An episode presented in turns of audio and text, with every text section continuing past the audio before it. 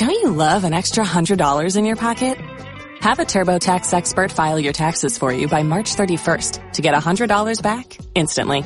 Because no matter what moves you made last year, TurboTax makes them count. That means getting $100 back and 100% accurate taxes only from Intuit TurboTax. Must file by 331. Credit only applicable to federal filing fees with TurboTax full service. Offer can be modified or terminated at any time.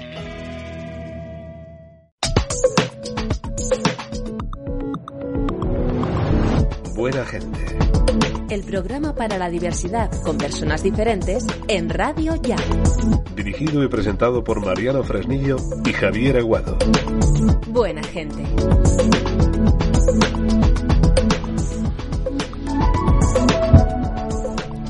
Muy buenas amigas, amigos, aquí comenzamos Buena Gente, estamos de vuelta después de la Semana Santa. Bueno, Javier está de vuelta porque Beautiful se ha ido de Semana Santa ahora después, ¿tú te crees, Javi? Esto no hay derecho. Muy buenas tardes. Este hombre, este perro, este son tremendos los dos, ¿eh? vaya, vaya tropa. Cuando no se puede ir, cuando no se debe, se nos va por ahí. No sé dónde está, a lo mejor está en la Comunidad de Madrid porque no se puede salir, seguro estará ahí por Buitrago de Lozoya, me ha dicho que está por esa zona, cerca de el límite, porque si está en el límite este hombre, Está on the border. ya sabes. Pero bueno, eh, por eso has aprovechado el que no está para hacer un tema serio.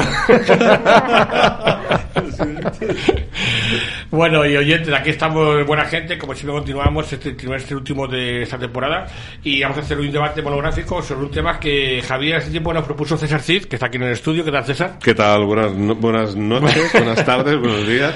Bueno, es bueno que estoy todo. un poco aturdido con la primavera Sí. y ya tengo la alergia que me mata y ando un poco loco. Bueno, bueno, pues nos propuso hace tiempo Javi un tema muy bonito. ¿Te acuerdas que nos dijo el COVID? Sí. En relación con el duelo, pero cuánta gente ha pasado, lo está pasando fatal, ese, esa despedida a veces sin, sin difunto o de manera un poco truculenta o curiosa, ¿no? Por lo menos. Y en silencio. Muchas veces en silencio. Y seguro con problemas, complicaciones, es decir, mucha experiencia nos contará.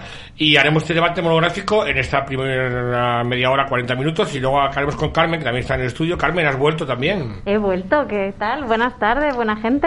Ha ¿Todo estado- bien? Ha estado por tu tierra, me han dicho, ¿no? He estado por mi tierra, me, me marché antes de, bueno, por motivos familiares y también personales y de salud y esas Con cosas. salvoconducto, ¿no? De esos. Pues sí, me marché por eso y nada, y he estado allí pues unos 10 días, muy bien, tranquilamente, descansando y, y disfrutando de la familia también. Pues al final hará una, como dice ella, una performance sobre algo así imaginativo, sobre el arte y relacionado con este mundo del COVID y el duelo. ¿Cómo lo relacionará? Ya lo veréis después, al final del espacio. De momento empezamos la sección de este debate interesantísimo. No perdáis la sintonía aquí en Buena Gente.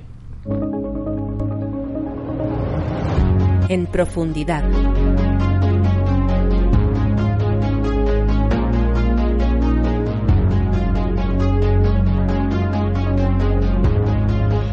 Y como decíamos, eh, llevamos un año de pandemia, de confinamiento en varias fases, varios momentos dolorosos, pero sobre todo hay un asunto que nos parecía interesante comentar y compartir con especialistas en este ámbito del COVID y el duelo, la separación, la enfermedad, el sufrimiento, este mundo que a veces no se puede tocar porque a veces rasca, a veces no se suele hablar mucho porque no gusta y hoy queremos en Buena Gente justamente hacer eh, luz y dar un poco una visión eh, positiva y constructiva sobre la experiencia de nuestros invitados en el estudio. Para ello eh, tenemos a César Cid, que ya nos hemos presentado, que es especialista en duelo y ha tenido un montón de experiencia en este confinamiento, tanto en hospitales como en sanatorios también y todo tipo de eventos de este tipo, ¿no, César? Así es, Mariano. Sí, sí. Y también tenemos en Javier, que puedes presentarlo en el teléfono, a otro invitado también de prestigio sobre este asunto. Pues sí, tenemos al otro lado del hilo telefónico y me vas a ayudar, Mariano, porque se me ha ido, se me ha ido la, la, la mente ahora mismo del nombre de nuestro invitado. Nacho Ortiz Cabañas. Nacho Ortiz. Nacho Ortiz efectivamente. Cabañas, que es sacerdote, eh, misionero de la Familia, especialista en duelo, y justamente está en el teléfono. Nacho, ¿qué tal? ¿Cómo estás? Muy bien, buenas tardes. Muy bien, aquí. Bienvenido. con vosotros. Gracias por estar en Buena Gente y para abordar este tema que creemos no se aborda mucho en los medios, quizá porque eh, cuesta a lo mejor hablar de estos temas, que hay gente que no llega a entender, pero yo creo que hablando se entiende la gente y comentándolo con gente que sabéis y tenéis la experiencia, Nacho. Pues sí, la verdad, ese es un tema que da miedo. Justamente, ahí da está. miedo, da miedo y encima la gente te pone a hablar y claro, no consuela. Más que consolar, ala- alarma. Y la tercera pata de este debate es con Carmen Cordero, nuestra, bueno, mm, nuestra colaboradora en tema de arte, que también ella hace terapia, eh, especialista en duelo, y va a aportar ese punto de vista también de su ámbito eh, peculiar, Carmen.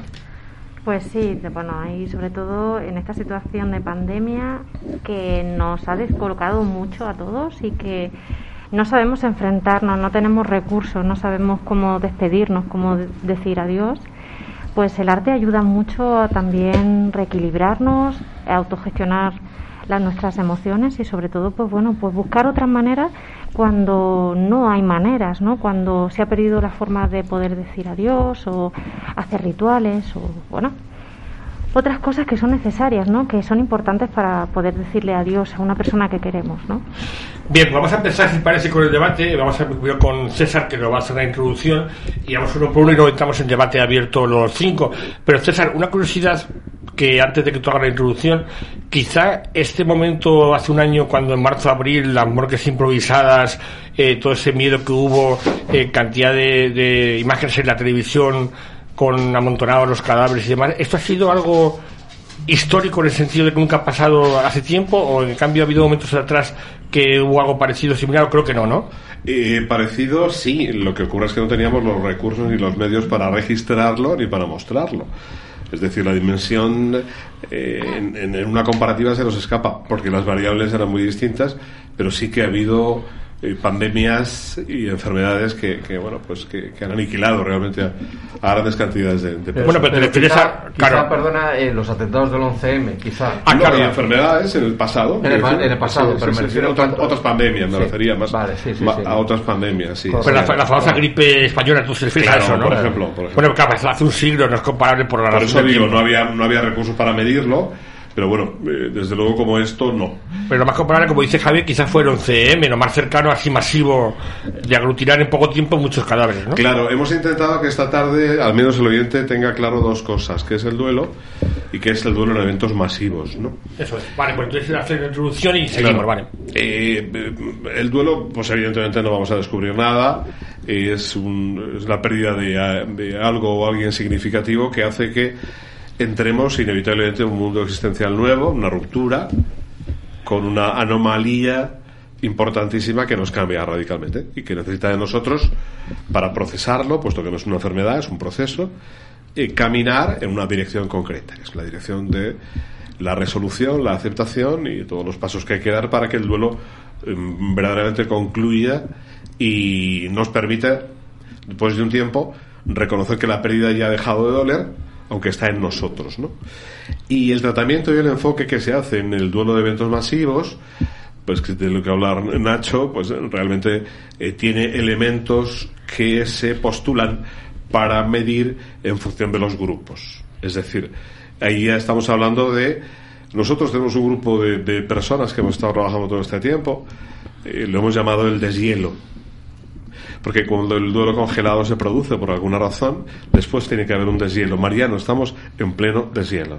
Por eso, salud mental, en este momento, ciudades como Madrid y Barcelona están casi al 150% más de necesidad de lo que habitualmente estaban. En ese deshielo eh, irrumpe la necesidad de hacer lo que no se ha hecho. En este deshielo, la persona descubre, después de un shock de tiempo, que necesita ritualizar, como decía Carmen, necesita hacer una serie de pasos para definir que empieza un tiempo nuevo y que ese tiempo nuevo en el que él también es protagonista, no solo el que se ha ido, necesita, debe hacer una serie de cosas. Cuando se trata de elementos comunes, ¿verdad, Nacho? Eh, la cosa cambia, pero en el fondo se trata de lo mismo, ¿verdad? Claro, es, es que en el fondo es el problema de los eventos masivos es el problema es cómo dejar despedirse de la persona que queremos. Pues claro, durante la pandemia te cerraban como no sabíamos, no entendíamos, pues claro, mucha gente se nos ha ido pues sin despedirse, sin ser acompañadas y sin poder decirle descansa, ¿no? Porque mm. eso es una de las realidades que ahí vamos sintiendo. ¿no? es muy importante que la gente sepa, eh, si está en una situación parecida, que debe ritualizar, que debe marcar ese momento eh, em, en el tiempo y en el espacio. Es decir, que en, función de lo que crea, piensa o quiere hacer, necesita pautar con un reloj un momento concreto y ritualizar ese momento. Es decir, decir adiós y a partir de este día y hasta ahora, yo considero que esta persona ya no está, he de decir lo que está en mi corazón, he de perdonar, he de ser perdonado, eh, de, confesar realmente desde el corazón que ha vivido con esa persona y que a partir de ese momento, desde el agradecimiento, empieza una etapa nueva.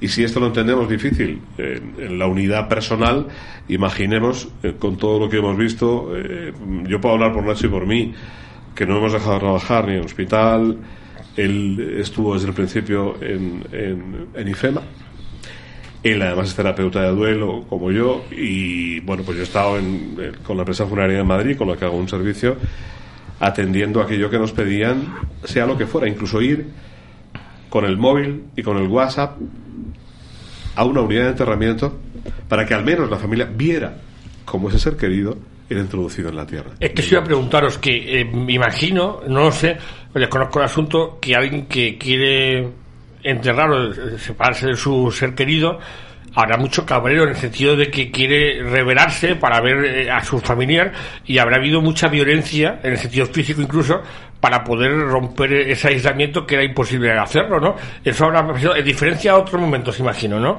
Esa Sí, violencia de querer sí. ver como sea y este es mi familiar y yo hago lo que me da la gana, quiere me, me para, eso habrá habido mucho seguro, Nacho. Sí, y impotencia y dolor, ¿verdad, Nacho?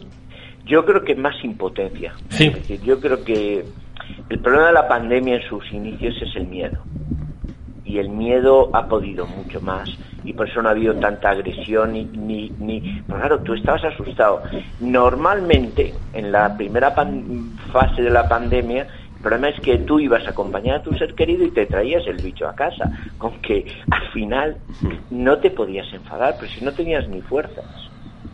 Yo me acuerdo un amigo que me lo decía, dice, es que yo no tengo fuerzas ahora mismo ni para coger la maleta para volver a casa, de cómo me he sentido. Por eso, más que violencia, yo aquí creo que ha sido el miedo y, e impotencia, más que violencia, por lo menos desde mi experiencia, yo no. Cuando el duelo normal, eh, algo complicado, pero básicamente normal, tiene Mariano unas reacciones eh, sociales, psicológicas, eh, espirituales. En este caso eh, ha sido todo pues muy a lo bruto, ¿no? Sí es cierto que yo he visto, como tú planteas, como has bien imaginado, en crematorio y en cementerio, cómo personas se han tirado al ataúd. Claro. Es decir, quiero verlo, porque Claro. no tengo la seguridad de que sea él. Lo hemos visto. Es, es tremendo. Es, es normal también, Es claro. muy duro. Es, eh, no os podéis imaginar qué hacer con esa persona, cómo sujetarle, cómo decirle, mira, de verdad tienes que querernos porque no podemos desprecintar que se ha hecho un trabajo finísimo para que verdaderamente no hubiera ningún error de ningún tipo, y menos un error de estas características, ¿no? Pero aún así, quien no ha visto, quien no ha dicho adiós, quien no ha tocado, quien no ha escuchado y no ha sentido, ¿por qué no va a tener dudas? Pues claro que las tenían y las han tenido. De hecho, seguimos haciendo, yo tengo 16, otro, eh, celebraciones de despedida de cenizas de personas que murieron los padres, ambos, y han esperado a que pasara un poco de tiempo, y ya llevo este mes tres, el día 16 tengo otra, donde hacemos una celebración para que la familia participe, lleve sus fotos, eh, ritualice de alguna manera, ya sea religiosa o laica, pero estén ahí en ese momento a decir gracias papá, gracias mamá, aquí os dejamos después de todo este tiempo, sentimos no haberlo podido hacer antes, pero lo estamos haciendo ahora, y en eso hemos hecho lo que hemos podido. Y esto de tu mano tan potente, tan fuerte, entrar en el plano espiritual debe ser muy complicado, Nacho, ¿no? Imagino que primero Hombre. es el humano y luego ya la parte espiritual que a lo mejor nadie la ve, ¿no? Que es tan duro, ¿no? Claro, que es, es muy duro porque al final lo que eh, es... Recuerdo, fíjate, en un entierro de un, de un señor joven, 60 años, cómo la hija estaba enfadada, cabreada con Dios, y yo le, le decía a la madre, déjela, tiene derecho a estar enfadado, le ha fallado, ¿cómo no va a estar enfadada? Si no aceptamos que se enfaden con Dios, que es padre, que tú te puedes enfadar con tu padre, pues cómo no vamos a entender y ayudar a que la gente entienda. Por eso muchas veces el acompañar espiritualmente en estos momentos es aceptar su dolor, su rabia, su frustración, pero también que vean que estás ahí, no, no puedes hacer más. O sea, es que es, es lo que hacía Jesús. Jesús con, se lo ponía con el ejemplo de la viuda de Naín cuando su hijo, ¿qué hace? Está con ella, le- siente su dolor, Exacto. camina con ella, con con esa situación.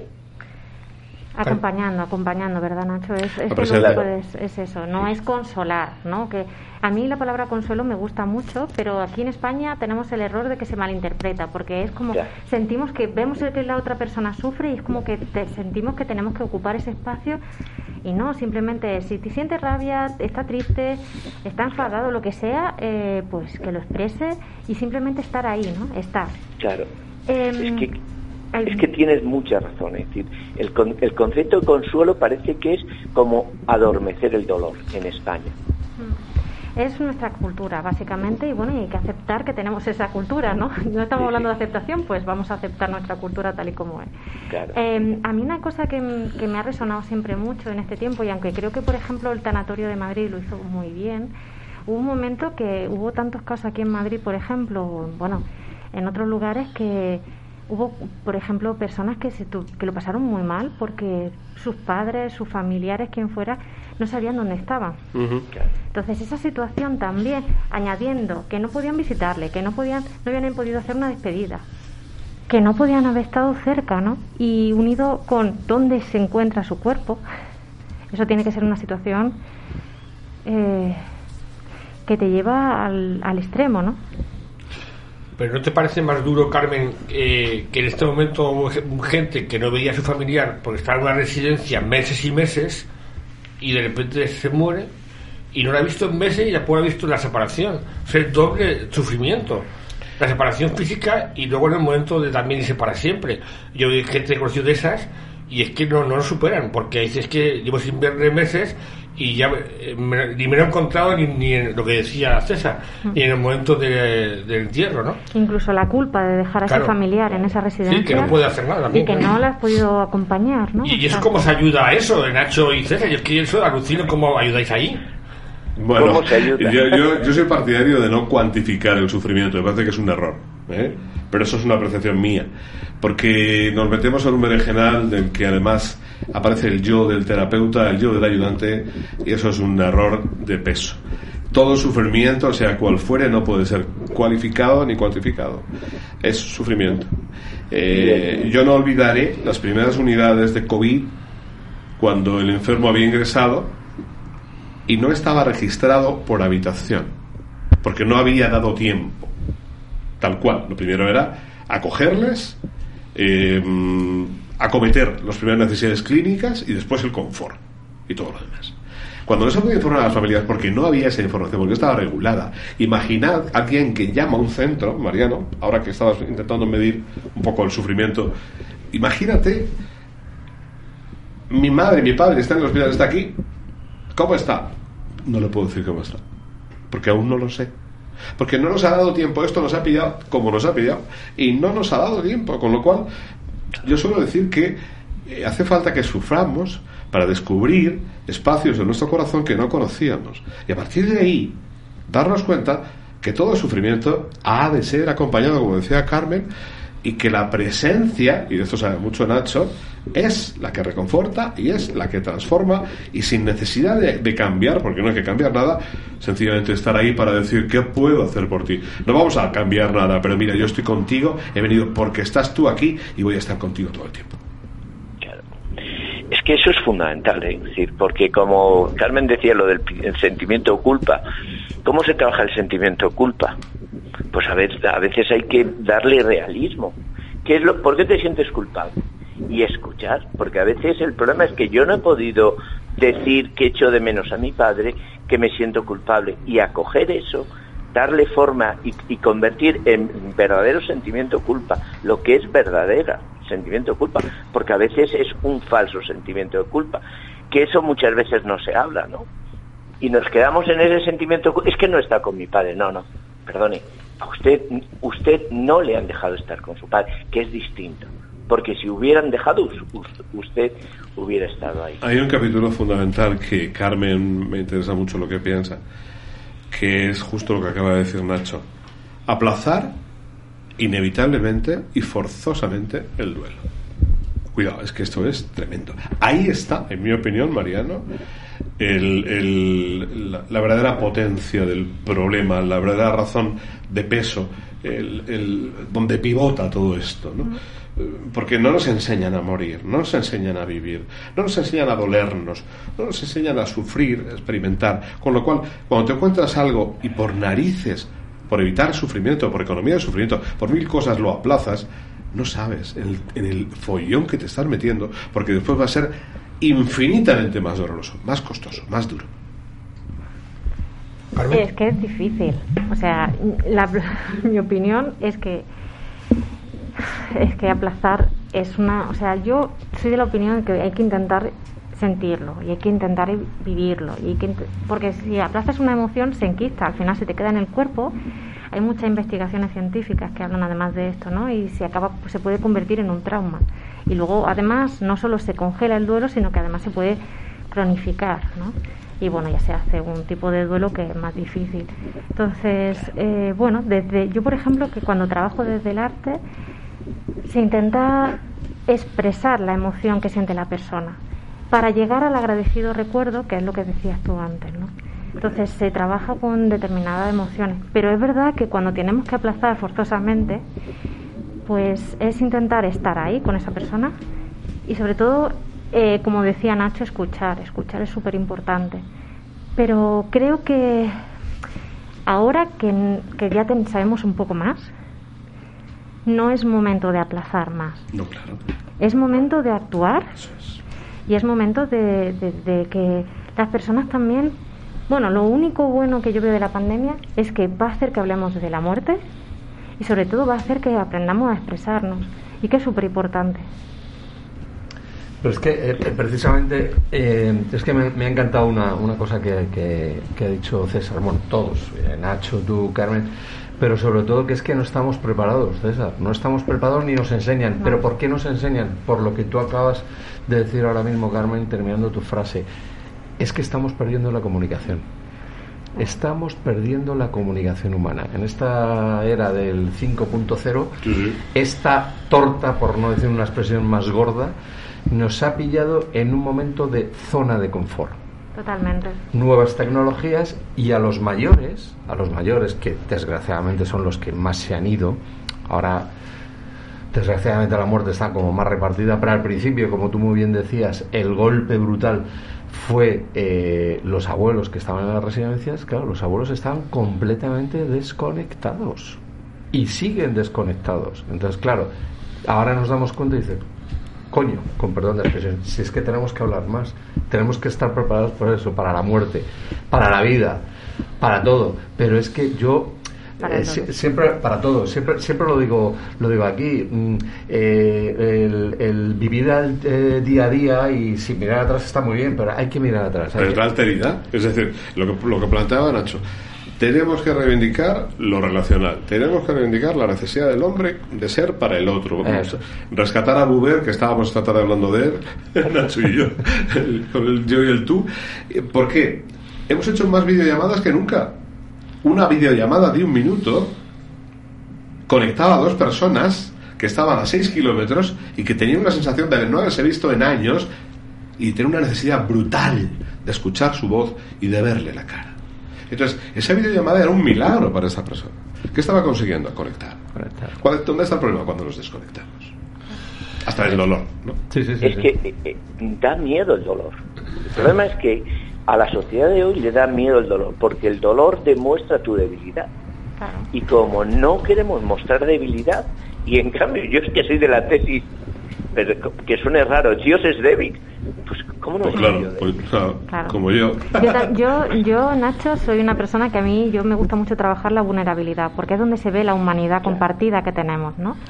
Y yo trabajo mucho cuando la persona se permite ser auténtica y se permite ser ella misma aparte de crecer un montón, se permite esa fragilidad, ¿no? Y sale, sale esa humanidad. Entonces, lo que pasa es que hacer ver eso en las sociedades que vivimos hoy de éxito, de ser más, de competitividad, etcétera, tal, eso no se estila. De hecho, no podemos, no nos dejan sentirlo.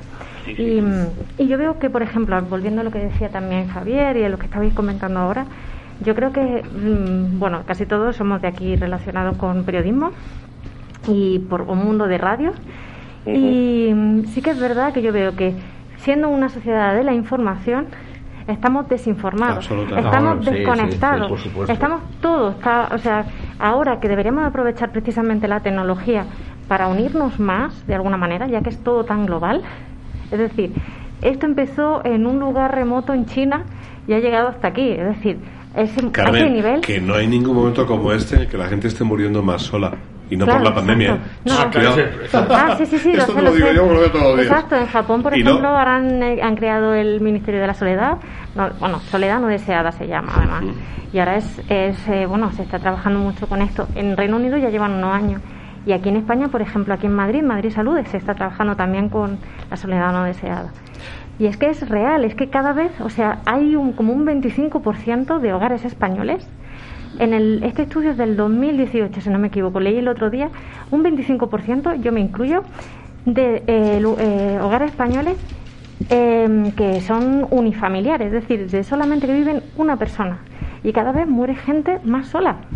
O sea, yo porque tengo la suerte de tener una comunidad de vecinos adorables y porque trato de comunicarme, pero es difícil. Lo es. Si os parece, Ejemplo, ¿no? vamos a hacer una, una pausa porque Beautiful no está en el programa, pero ha dejado una perrita grabada para darle un poco de un toque de humor, porque a veces también estos momentos tan, tan áridos, ¿no?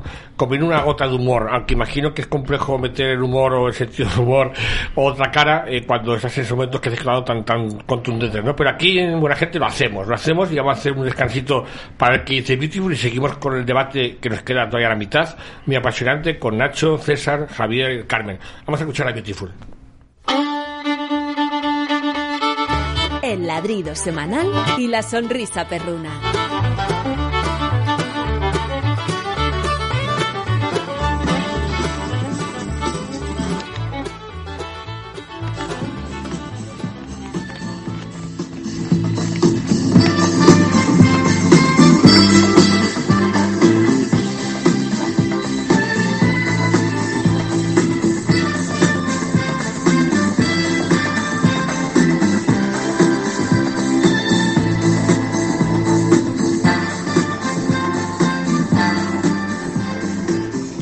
Amigos de buena gente, ha llegado vuestro espacio favorito, la sonrisa al ladrido de Beautiful.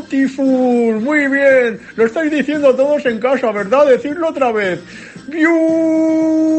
Beautiful, el perro más dicharachero y más simpático de este gran programa que se llama Buena Gente. Sí, sí, sí, sí, sí, sí, sí. Hoy estamos rodeados, como siempre, de muy buena gente. Está siendo un programa apasionante, ¿eh? Apasionante. Muy bien, muy bien, muy bien. Pues claro, mi sonrisa perruna hoy está dedicada a todas esas personas que lo están pasando y que lo han pasado mal y posiblemente lo pasarán mal con el tema del COVID. Esto nos ha llegado, amigos oyentes, cuando el mundo estaba como estaba. Parecía que el hombre iba a ser aquí invencible y ha llegado un bichito y nos ha tocado toda la vida. Toda la vida a todos, a ti y a mí que me estás escuchando por este momento. Yo quiero mandar también un gran saludo, un gran abrazo cariñoso desde este microespacio que me deja el director de este programa a todos esos sanitarios, a toda esa gente buena. Eh, es que me dejaría muchos, ¿no? Empleados, conductores de ambulancias, eh, supermercados, policías, bomberos, no sé, toda esa gente que está luchando por, con, con esta enfermedad ya llevamos más de un año. Y, bueno, pues ahora tenemos el tema de las vacunas también, así que vamos a sonreír, ¿vale? Y no olvidéis una cosa que os quiero dejar y decir, ¿vale? Que detrás de todas esas cifras que estamos oyendo y viendo todos los días, hay personas, hay muchas personas, hay familias rotas, hay mucho dolor. O sea, que no nos quedemos en las cifras de tantos muertos, de tantos contagiados. Hay persona detrás de ellas. De verdad, pensar en esto, ¿vale? Seguro que tú que me estás escuchando, pues a lo mejor has perdido a alguna persona muy cercana o tú mismo lo has padecido. Vamos a tener ánimo porque este es un programa siempre de positivismo y vamos a ver si dentro de poco van llegando ya las vacunas, nos vamos vacunando y esto, pues bueno, va va poco a poco haciendo una vida normal. Así que nada, sonrisa perruna hoy dedicada para todo el COVID, ¿vale? Que nos se vaya ya este bichito y nos deje ya un poco en paz y que pongamos esas cosas. Bueno, amigos, nada más. Sonreímos hoy a toda esa buena gente que anda alrededor de esta eh, pandemia que nos han metido. A mí también me felicitas, beautiful. Sí, a usted también, Fernando Simón, aunque hizo algunas cosas que no nos enteramos bien, pero bueno. Ay, qué buen perro eres. Déjame que te acaricie. No, no, no, Fernando, hay que guardar las distancias. Ya no, déjame que te acaricie. No, no, Fernando Simón, no, no, no. Bueno, bueno. Adiós amigos, hasta la semana que viene. ¡Chao!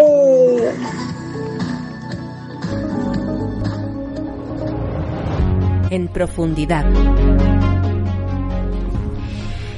Continuamos entonces ahora con la tertulia que estamos llevando a cabo sobre COVID y duelo. Estamos con Nacho, sacerdote de la Sagrada Familia, especialista en duelo, terapeuta, con César también, eh, especialista en duelo, diácono también, asistente para gente en hospitales y también en duelos, eh, arteterapeuta Carmen y colaborador del programa, Javier Aguado y yo aquí en el espacio. Y Nacho, eh, has oído a Beautiful un poco bromeando, pero vamos un poco ya otra a centrarnos y quería eh, posicionarnos cuando se creó IFE y aquel complejo tan rápido para atender a toda la gente que estaba afectada. Llegaste a IFEMA y ¿qué viste? Pues la verdad es que te quedabas... Primero, eh, siempre lo digo, yo llegué con más miedo que Carracuca. Lo único que decís, ¿y dónde me meto yo? Y cuando llegabas, el primer día que yo entré, dice, ahí tienen los equipos para ponértelo. Y la verdad que entrabas y decías, ¿y dónde empiezo? ¿Cómo empiezo? Y la verdad es que gracias, bueno, pues empezabas a hablar con la gente, a escuchar y mi primera experiencia, sin parar también un poco de humor, es una buena señora, le digo, bueno, soy sacerdote, dice, no se preocupe, yo rezo mucho. vale, yo dije, ah, pues nada, me alegro que esté muy bien. Claro, es decir, ¿por qué? Porque es lo que os he dicho, yo creo que la sensación de miedo lo teníamos todos, pero lo de IFEMA es que tú llegabas y era imagínate lo que son los pabellones, llenos de camas, dice, ¿y por dónde empezamos? ¿Y qué voy a encontrar? ¿Qué situación voy a encontrar? Que era impresionante, la verdad. Y bueno, y el primer día yo recuerdo estaba hablando con una persona que estaba bien, paseo, me senté con ella un rato y ver llegar autobuses con enfermos. Es decir, dice, ¿y esto? Lo que nos viene encima, vamos a ser capaces. Y la verdad que, que era impresionante. Saber lo que era un hospital, de enfermos, que era un hospital de campaña donde tú perdías tu intimidad. Porque claro, lo único que podíamos hacer en ese momento para sacar adelante a tantas personas. Porque claro, muchos decían, es que de estar tumbado en el pasillo, estar en una cama hay diferencia. Claro, no tengo intimidad, pero hay diferencia. Y, en ese momento los enfermos que llegaban en masa, eh, realmente sabían lo que se venía encima porque en esos momentos tan críticos y tan masivos habría gente que vendría casi peor, hasta emocionalmente y de cabeza, que con el COVID. Pues con el COVID, con miedo, con un sentimiento de, pánico, porque veías que, es, decir, es, eh, imagínate, son rostros sin, sin, con expresión de dolor contenido, porque claro, dice, ¿dónde me llevan? ¿Qué va a ser de mí? ¿no? Ese es el miedo, ¿no? Eso que muchas veces en las películas aparece voy a utilizar un, un, ejemplo cuando van hacia los campos hacia las cámaras de gas en las películas es ese sentimiento de decir hacia dónde voy porque esto yo no sé qué es. Porque otras enfermedades tenemos conocimiento o, o hay experiencia pero con el covid no había nada. Y había miedo miedo. Lo que pasa es que con, con los días vas viendo que la gente se va dando cuenta de que, bueno, estoy siendo atendido, estoy acogido me, y voy sintiéndome bien. Y hay gente que viene a hablar conmigo. Yo creo que eso fue el gran acierto. Por lo menos a nivel de los sacerdotes que estuvimos es ir a hablar con la gente, a estar con la gente. ¿Qué es lo que más necesitaban? Es, eh, eh, como dice, no te puedo abrazar, pero por lo menos verbalmente te voy a acoger y abrazar tu dolor y tu miedo porque de verdad, y voy a intentar tampoco enrollarme mucho más, hay verdaderas experiencias de gente que te abría el corazón y te contaba su vida con dolores y, miedos y duelos perdidos en la memoria, pero que estaban ahí y que en ese momento salen. Porque si algo ha hecho el COVID es sacar nuestros dolores escondidos. Y claro, y ahora hay que darles forma. ¿Y tú, César, tu experiencia con este momento? Bueno, y, ya te decía, ya os decía que con la empresa funeraria de Madrid hicimos una mm, puesta en marcha para ofrecer todo tipo de servicios con comunidades compasivas, con el Colegio de Psicólogos de Madrid, hicimos atención psicológica, escucha, escucha telefónica, hicimos eh, celebraciones personalizadas eh, vía Skype, es decir, la aplicación, porque realmente es, la conoce todo el mundo. Yo hice, creo que alrededor de 40 celebraciones por Skype. Eh, ¿Por qué? Pues porque entendimos que era la única posibilidad de que, aunque yo estuviera solo haciendo la celebración, eh, montado todos los recursos como habitualmente se hacían, la familia iba a sentir que iba a estar participando de esa despedida igualmente. Con, esos, con esas diferencias abismales, pero, pero estaban ahí. Por ejemplo, al final siempre dejaba un espacio para que hablasen para que expresasen todo lo que, todo lo que sentían, para que no dejasen nada en su corazón, para que llorasen si querían llorar. Y como entre tanto utilizaba aplicaciones y recursos como vídeos con fotos animadas, pues no cabe duda que la reconexión con el dolor aquí era brutal, intensa, muchísimo más intensa. Era muy emotivo, pero creo que les ayudaba bastante. Y al menos era algo que se podía hacer, ¿no? Luego también hemos estado en cementerios, ya os comentaba que sigo yendo, porque hay gente que ha quedado con custodia familiar de las cenizas.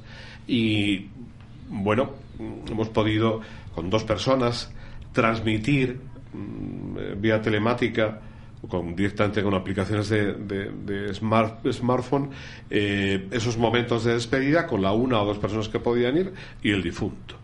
Y también ha habido despedidas potencialmente necesarias que hacer porque era una familia con una situación muy compleja, muy compleja cuando digo esto, es eh, morirse los sanos y quedarse los enfermos. Y, además cada uno en un sitio de España o fuera de España todos. O sea, ha habido de esto, no os podéis imaginar.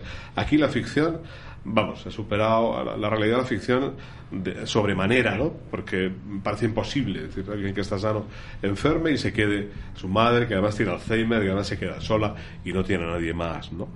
Decía Nacho la impotencia. Yo creo que, que es el gran sentimiento de todo este proceso. El enfermo cuando ingresaba no sabía lo que se iba a encontrar, no sabía su pronóstico, no sabía qué pasaba, no podía ver a la familia. La familia le llamaba y decían, pero está bien, de verdad no me estáis mintiendo, para que no sufra. ¿Y, el equipo médico? ¿Cómo habéis visto los dos que han funcionado? Porque dentro del equipo médico que se ha volcado al mil por cien, pero también un momento que, que la debilidad, digamos, espiritual o humana, no sé cómo llamarlo, eh, debe ser durísimo para el que es un profesional, pero que tiene también su corazoncito. Eso también hay que asistirlo, porque como decimos siempre en este programa, que hablamos mucho de discapacidad, hay que cuidar al cuidador, que siempre se olvida. Y en este caso, a veces no había ni tiempo para cuidar al cuidador, que eran los sanitarios, ¿no? Esto, como lo habéis visto este ámbito de la otra parte, la parte que cuidaba? Sí, hecho y que realmente nunca se ha tenido en cuenta esta parte humano-espiritual y que no pueden ser todoterrenos, son gente humana, claro. Fíjate, yo con enfermeras y médicos que venían de vez en cuando, porque teníamos ahí un ratito de oración y eso, yo siempre les decía, tenéis que hablar, tenéis que contar vuestra historia, lo que estáis viviendo, no lo guardes. De verdad, porque si estás guardando este dolor, este sentimiento, estas decisiones que has tenido que tomar tan duras, es un dolor que si no lo pones palabras, se, se, como decía Carmen, se inquista. Y al dolor hay que poner palabras para que tú te escuches, te veas y, y, descubras ese dolor que tienes, ese sentimiento de impotencia, pero a la vez lo, que has hecho de, de, bondad, de acompañar, de estar. Es que hay enfermeros y gente de la sanidad, médicos, que han hecho verdaderos gestos de, de misericordia hacia el, de compasión hacia la persona, el, el acogerle la mano, el, el preocuparse porque no se sienta solo. Es que estas cosas, desgraciadamente, no se hablan.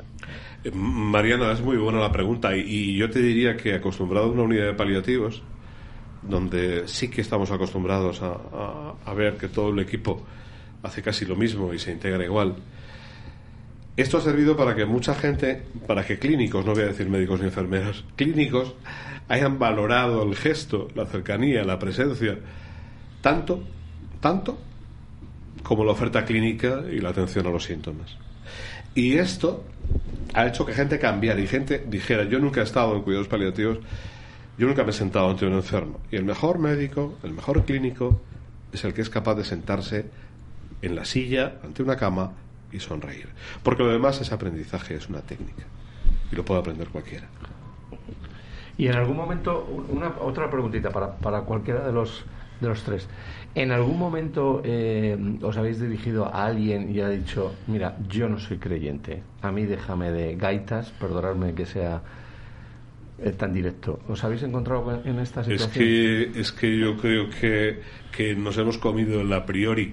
Es decir, cuando acompañas a alguien espiritualmente no necesariamente buscas a creyentes. Y te voy a repetir una frase mía que quienes me conocen están hartos de oírla. Yo voy a ver al enfermo por mi fe, no por la suya. Y es que a veces te pones a hablar con gente no creyente, porque yo hablaba en, en IFEMA con gente no creyente, hablaba de sus cosas. Yo vengo a acogerte, a, a acompañarte. Y si me permites, es a que me enseñes a Dios, que, aunque, aunque no creas en Él, porque tú me enseñas a Dios. ¿Por qué? Porque al final eres tú el que me está consolando y me está permitiendo mostrar mi afecto, mi amor, mi cariño, ¿no? Y desarrollarlo. Es que es, es, es una actitud de gratitud a ese que, aunque no crea en Dios, que te está permitiendo realmente ser en el fondo buena persona. ¿no? Fíjate, Mariano, hay un reconocimiento espiritual que, que, es implícito y que está ahí y que está en todas las tradiciones. Y lo recuerdo, y lo, no, lo saco a colación porque es algo muy reciente que hemos hablado Nacho y yo, que es una predicación de él del domingo pasado sobre las personas que asisten a la resurrección y en concreto sobre el discípulo amado. Claro, Nacho te descoloca cuando te dice, ¿quién es el discípulo amado? ¿Juan? No. Mejor cuéntalo tú. No, yo es que siempre digo que Juan es el discípulo amado, porque no va a hablar él de él como discípulo amado. Creo que es una falta de humildad. ¿Quién es el discípulo amado? Todo aquel que acompaña y está desde el primer momento con Jesús, en su pecho, en la última cena, al pie de la cruz, y corre deseoso y descubre el resucitado, pero en, en el vacío. Lo que Escuchando la el corazón de Jesús, además, que estamos haciendo los gestos, Carmen y yo. Escuchando, tumbado en el pecho de Jesús, escuchando su corazón. Y Carmen, tú con tu arteterapia, eh, aparte del tema, estamos hablando un poco espiritual y de ayuda, de apoyo, hay otra serie de artes, vaga la expresión, que pueden valer en estos momentos tan duros para poder que la persona que no crea, por ejemplo, pueda ser un aliciente para salir hacia adelante? Sí, cualquier cosa que te permita expresar con las manos, porque tú piensas que las manos, por ejemplo, o los pies, si no tienes manos, o la boca, es decir, ya en el momento en que generas movimiento con tu cuerpo, tu cuerpo de alguna manera es lo que te mantiene aquí físicamente, ¿no? Entonces, ya entrando en temas más, un poco más técnicos, pero sin salirme del tema, ¿vale? Entonces, cuando, por ejemplo, trabajando con las manos ya, que aquí los presentes, para que lo sepan los oyentes, todos tenemos manos, eh, pues trabajando con las manos ya te conecta de alguna manera con el momento presente, ¿no? Estar aquí presente creando algo. Y eso de alguna manera te permite también conectarte poco a poco con tus emociones y empiezas a sentir y permites ese sentimiento. Entonces, de alguna manera, cuando tú vas creando, simplemente crear, da igual lo que sea. Yo siempre digo que todos somos creadores, podemos crear cosas maravillosas independientemente del resultado final. Entonces, mientras te estás creando ese proceso creador que es súper creativo y es maravilloso, eh, perdonad que me repita, eh, pues ese proceso ayuda mucho a integrar muchas emociones que hemos eh, ido a lo mejor reprimiendo. Entonces, en este proceso que puede ser muy complejo y difícil, em, utilizar diferentes técnicas como por ejemplo la acuarela, simplemente dejarte llevar por ejemplo, por el agua que se, pues, que, se, que ves que se te que se te mueve a lo mejor y quieres hacer algo como más figurativo, como le gusta a Richie, y sin embargo te sale algo desastroso, ¿no? Entonces, esa frustración que te puede a lo mejor generar, y estoy poniendo un ejemplo, ¿no? Eh, puede ayudarte también a ver que todo vale, que, que, no hay que controlar tanto y te permite también aceptar a veces. O, por ejemplo, pues, trabajar con barro, con algún tipo de masilla, arcilla, etcétera, eso también hace que los dedos también tomen. Bien, para ir acabando el debate, eh, la pregunta que me surge para acabar es muy, muy clara, ¿no? Eh, el ser humano, la persona general que esté en Madrid, Castilla-La Mancha, da igual, o cualquier parte del mundo, al final hemos aprendido algo. Esta, este COVID, esta pandemia tan dura, y con todo el tema de aplausos, apoyos, algarabía, con un montón de gente que apoyaba unos a otros, llamar por teléfono, vídeos, llamadas, como decía César, pero al final hemos aprendido algo, porque yo, y hablo en primera persona, estaba esperanzado en, de marzo a verano. Pero he visto cómo ha evolucionado, yo estoy un poco desencantado como diciendo, esto no hay que lo pare, esta velocidad va tan rápida que aquí nadie se para a ver nada, e inclusive al final, perdón aquí yo corro y tú te quedas ahí detrás y te busca la vida. No sé si realmente de vuestro punto veis un poco otra perspectiva distinta, pero yo era muy positivo y ahora estoy más negativo en el de que parece que no aprendemos ni con algo tan duro eh, que ha sido mundial y con efectos tan, tan, tan dañinos, ¿no? ¿Qué pensáis? A ver, Nacho, tú primero. Pues si te digo la verdad, yo creo que el problema es que no hemos querido aprender. Porque nos da miedo. Y lo decía Carmen, si tú ponte a dibujar tu dolor y verás cómo vas descubriendo muchas cosas. Yo que trabajo con dibujos y cosas con los chavales, sobre todo con adolescentes, a veces expresar su dolor, su miedo, les resulta tan difícil. Y por eso la sociedad no quiere que mostremos el dolor. Lo está escondiendo. Tú sabes los nombres de las personas que se nos han ido. Nadie dice nombres. Cada uno tiene el suyo. Es decir, por eso la sociedad no quiere aprender. Pero no porque no, porque le da miedo el dolor. Si lo llevamos diciendo desde el inicio, es decir, nos da miedo el dolor y no queremos acompañar el dolor. Una sociedad que no acompaña el dolor es una sociedad que no va a aprender de esta pandemia, que vamos a aprender, ¿eh? duramente, pero vamos a aprender, porque la quinta ola va a ser mucho más dura, que es la, la, la, la ola del dolor psicológico y emocional. Claro. No nos han propuesto un lugar donde mirar. Y la sociedad como tal creo que no ha aprendido nada, como tal. No nos han dejado mirar lo que pasaba. No nos han mostrado la verdad. Los ataúdes. Y sin embargo, ¿quiénes son los que deciden qué se ve y no se ve? Porque hasta que alguien no ha perdido un ser querido, y te lo dicen cuando estás con ellos, dicen que no, que la muerte es algo que no, que le pasa al vecino. El tabú occidental, que tantas veces hemos dicho a la muerte, hace que esto que ha pasado ha pasado a otros. A quienes no les ha pasado, creo, salvo excepciones, no han aprendido nada. Carmen. Bueno, mi opinión es que somos una sociedad de cazurros. Esa es mi opinión personal, de siempre. Y a mí me da mucha pena porque tengo la suerte de encontrarme con gente maravillosa. Eh, aquí todos los presentes, por ejemplo, son geniales y tengo mucha suerte porque me rodeo de gente muy maravillosa pero sí que es verdad que a veces pues ves que, que, todavía queda nos queda mucho como sociedad para avanzar mucho para ya no solo con esto es que con cualquier cosa partiendo desde el, tema de cuidar el medio ambiente pues cualquier cosa cualquier cosa de la que hables si es que ya bueno yo no voy a entrar en temas políticos pero si es que cualquier cosa si es que si mira donde mires nos queda mucho por aprender entonces bueno em, me ha gustado mucho lo de no nos han puesto un lugar donde mirar y es verdad, es que no, y no se han dicho ningún nombre, o sea, sabemos cifras. Entonces, al final, queda mucho por hacer, pero es verdad que también lo que decía Nacho, que vamos a aprender a marchas forzadas, porque a base de palo, y ya está. Eh, no nos gusta, yo pienso que somos como una sociedad edulcorada, que somos muy críos y que no tenemos la suficiente madurez como para mirar al dolor de frente, porque nos han enseñado que, pues eso, salgamos corriendo. Entonces. y preferimos la mentira en ocasiones. Y preferimos. Totalmente. ¿Eh, Javier? Yo, yo añado a, lo que dice Carmen que somos un poco ceporrillos. A mí me encanta. Y, y, yo creo que esto un poco más puedo aportar. Yo no tenía ninguna experiencia, Mariano. Yo las saliditas al balcón, los medios de comunicación, que nos han engañado mucho, siguen mintiendo. Todo esto lo que provoca es eh, mucho postureo. Y somos unos, perdonadme la expresión tan duro, unos putos egoístas. Y a mí la rabia que me da, y termino, Mariano, es que los chavales que vienen detrás de nosotros, los críos, son más egoístas que nosotros, que nuestra generación.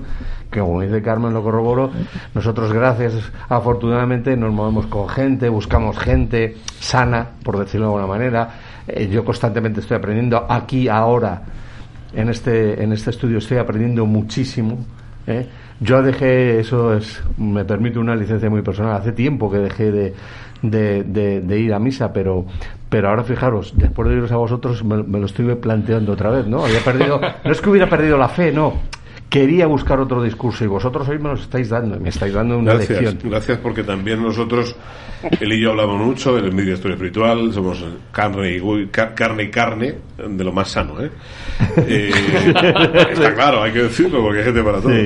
Eh, yo aprendo cada día de él, pero Nacho y yo llevamos tres años, os lo juro, planteándonos cada semana cómo puede la iglesia llenar el vacío del ser humano ¿Qué estamos haciendo mal como iglesia? Otro tema y nos lo planteamos cada día, y nos lo planteamos cada día y sufrimos por ello. Igual que tú dices que yo te digo a ti gracias, porque mucha gente, escuchándonos, nos desprecia.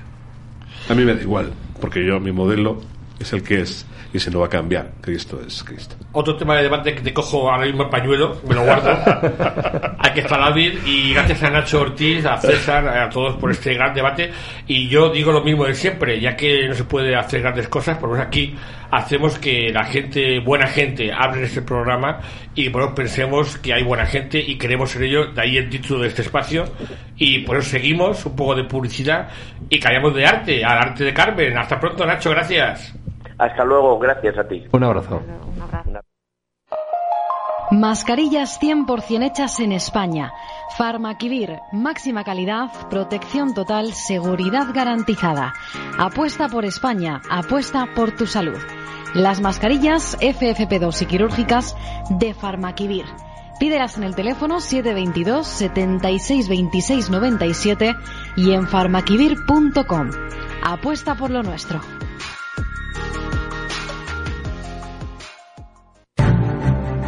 Por fin una televisión que no te perjudica a ti ni ataca a tu familia.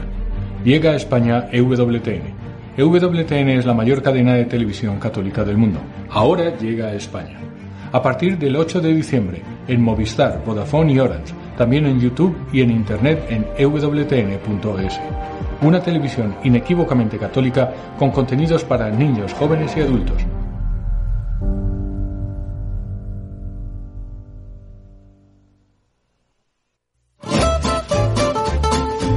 Exhibe tus prendas de moda con orgullo español y compra con un 20% de descuento en esp.es, la nueva tienda de moda 100% española, que te ofrece moda con identidad de España.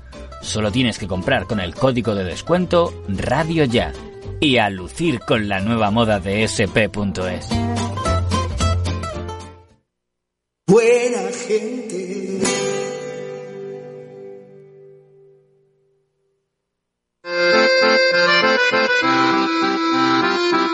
Recreando la imaginación.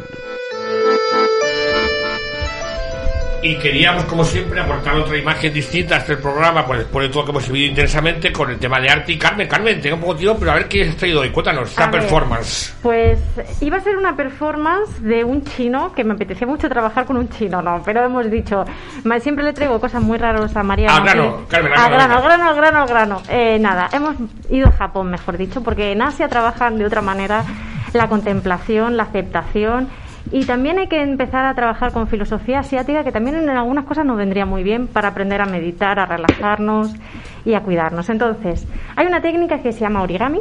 ¿Cómo? Origami, ¿vale? Entonces, relacionado con el COVID, no traigo ningún artista, para que lo sepan los oyentes, eh, ni moderno ni contemporáneo. O sea, es súper contemporáneo. De hecho, es una iniciativa que surgió el año pasado a raíz del COVID, en marzo del 2019. Digo 2020, perdón, ya no sé, como si lleváramos dos años de pandemia. Que se llama A Hundred Thousand Folds, que, bueno, que sería la traducción como 100.000 pliegues, ¿vale? y eh, surge en Estados Unidos para despedir a los que ya no están. Entonces se generaron, mira Mariano, te voy a poner en tu mano para que se lo imagine el espectador, así le damos un momento para que coja un papel si quiere que sea rectangular. Un papel doblado, está en forma de triángulo. Sí, entonces tiene forma de triángulo, entonces unos a otros, o sea, se hicieron 100.000 pliegues como el que tienes tú en tu forma en tu mano, que el origami es una técnica de papel y que vamos a hacer ahora aquí. Entonces se iban uniendo todas para generar una estructura común, para recordar a todas las personas que se fueron, ¿vale? Entonces son una de las muchas iniciativas que han surgido a lo largo del 2020 Sí. como despedida, para hacer, pues eso, es como decíamos antes, un tipo de ejercicio, ritual, de alguna manera colectivo, porque al final la comunidad, yo soy súper comunitaria en ese sentido, la comunidad puede unir, ¿no? Y como antes decía César, que estaba comentando que cada vez estamos más solos, eh, es importante empezar a crear de nuevo comunidad, vivir en barrios de nuevo, conectar con el de al lado, ¿no? Entonces, para eso, pues bueno, pues esto es un ejercicio que vamos a hacer aquí. Entonces, le he dado a Javier una hoja, Sí. César tiene otra hoja, Mariano Vale. tiene otra hoja Sí. y yo también lo voy a hacer con vosotros para que lo vayáis viendo, ¿vale? Vale. Y lo vamos a ir explicando. Javier, si quieres me ayudas porque Una hoja rectangular. Sí, Eh, la cogemos de forma horizontal y con un, hacemos un cuarto de folio en la parte de abajo horizontal. Exacto. Entonces la doblamos ¿Sí? hacia la, mi- mitad, pero, la mitad- pero al revés, Mariano. Es decir, ¿cómo la do- A ver, Javier, ¿Así? te lo explico mal. La doblamos de forma, el- no por la mitad para que quede cuadrado, sino tiene que ser a lo horizontal. Así. Exacto. O sea, la parte de arriba hacia abajo. Exacto. Vale, ahora tenemos esto y ahora sí que lo podemos doblar como si fuera un cuadradillo. O sea, Vale. hacia Y ahora sí, y ahora derecha ¿Vale? izquierda, ¿no? Sí. Como un rectángulo, vale. Gracias. Seguimos, Vale. venga, sí. Ahora, vamos hacia, doblamos una de las esquinas, ¿Sí? la doblamos hacia el centro. La de Espera, espera, ¿no? espera, espera, espera. Eh, tienes que desdoblarlo, Mariano. Y una de Desdóblalo. las- Desdóblalo y una de las esquinas al centro. De la esquina. La esquina de la derecha, de tu derecha. Esta al centro. Al Así. centro, Efectivamente. Así. Como caiga. Así. Como. Tiene que ir al centro. Intenta a ver si puedes marcar la, raja- la línea que has hecho. Ah, es el centro hasta ahí, ¿no? Vale. Que sepa el oyente que también hemos invitado a nuestro técnico a que participe. Y lo está- también lo y lo hacemos. está haciendo. Y lo está vale. haciendo. Vale, ya, más. Y también lo hacemos con el otro lado. Vale, igual, lo mismo, ¿no? Lo mismo. Vale, ya está. Entonces, ¿qué queda, Mariano? ¿Qué te va a Como una mariposa. Como una especie de. Es un- como una especie de avioncito Como también. avioncito. Sí, bueno, sí, algo así, sí, ¿Vale? sí. Pues las patitas Sí. las tenemos que subir hacia arriba. Hacia arriba. Pero. ah, Al eh, revés, perdón. Esa es la parte de atrás. La tenemos que subir hacia arriba. ¿Cómo lo explicó Javier esto? A ver. Sí. Que yo mm, la descripción a veces la llevo un poco mal. ¿Qué hago? ¿Las patas estas? Las ¿Le doy la Las patitas sería como la parte La- de trasera, ¿vale? Eso ¿Le, le doy la vuelta así? No. Lo- mm, a ver. A ver. A que ver, lo- Mariano. Te está quedando como una especie de corbata. es diferente. segui- seguimos Eh, venga, seguimos, Seguimos, seguimos. seguimos, seguimos. Entonces, lo, lo subimos para arriba, ¿vale? Para que se queden aquí, aquí, ¿vale? Madre mía, Carmen. ¿Has visto? ¿Has No visto? tienes unos líos. Claro, mi performance en La el momento. performance, claro. El arte es el arte. Y ahora lo estoy haciendo, espera, yo Pero también es lo estoy muy haciendo mal. deprisa. ¿Y ahora Ya qué? ¿Y ahora Y qué? ahora, esto lo que lo dejamos así. Le- le- le- o sea, las patitas te, te queda como un cuadradito y le, lo metes los piquitos hacia adentro, ¿vale? Y te queda como una especie de sombrerejo, ¿verdad? Sí, te queda como una especie de sombrerejo y le das la vuelta y te sale un triángulo. ¿Un triángulo dónde? A ver. eh, ay, mira, le ha salido muy bien a César. Le ha salido a César muy le ha salido perfecto. A mí no me gusta. A mí me ha salido un poco más churro, ¿eh? Yo, esto parece un romboide, yo que sé qué esto qué es. Claro, es como un triangulito, tiene que quedar al final como un triángulo, para que lo sepa el oyente. Entonces, yo os propondría, esto sería una iniciativa muy bonita, que pues si lo conseguís hacer los oyentes y nos lo queréis enviar y al final conseguimos hacer pues una estructura o escultura pues conjunta recordando a todas esas personas. O sea, ahora lo hemos hecho de práctica, pero si lo hacéis pensando en alguna persona que se haya ido, pues también es una, una manera de homenajear. Y ritualizar también. Y de homenajear. Por ejemplo, esto se empezó haciendo lo del origami, es típico de Japón, para que lo sepa la gente. Y un, un hecho que siempre ha sido muy importante es la grulla, ¿no? La grulla de la paz que se hizo para, para Hiroshima. Así es que, pues, es una manera de acercarte al otro que ya no está. O sea, que invitamos a la familia que haga cada uno el suyo, los una, como un recuerdo a la familia, todo Por conjunto, ejemplo. ¿no? Eso es. Bueno, bueno, Carmen, es que curioso. Pues Pongo la palabra curioso. Un final precioso, Carmen. Claro que sí. Pero Muy bonito, sí, señor. Hemos empezado, hemos empezado, hemos terminado, hemos terminado. Está bien. bueno, pues un placer, eh, Carmen, a todos los oyentes. eh, Javier, hasta la semana que viene. Hasta la semana que viene. ¿hasta cuándo? Bueno, Hasta siempre, tus- querido hermano, cuando quieras. tus No, grabaciones que nos- guapas que vamos a tener nos, inventamos, nos inventamos especiales cuando quieras. Sí, sí, tenemos, ya has lanzado un tema guapo que cogeré ahí a ver cómo lo montamos. Muy bien. Bueno, buena gente, que aquí seguimos eh, reflexionando sobre temas que creemos que hay que pensar sobre ellos. Y buena semana y a seguir alegres, pero pensando. Gracias.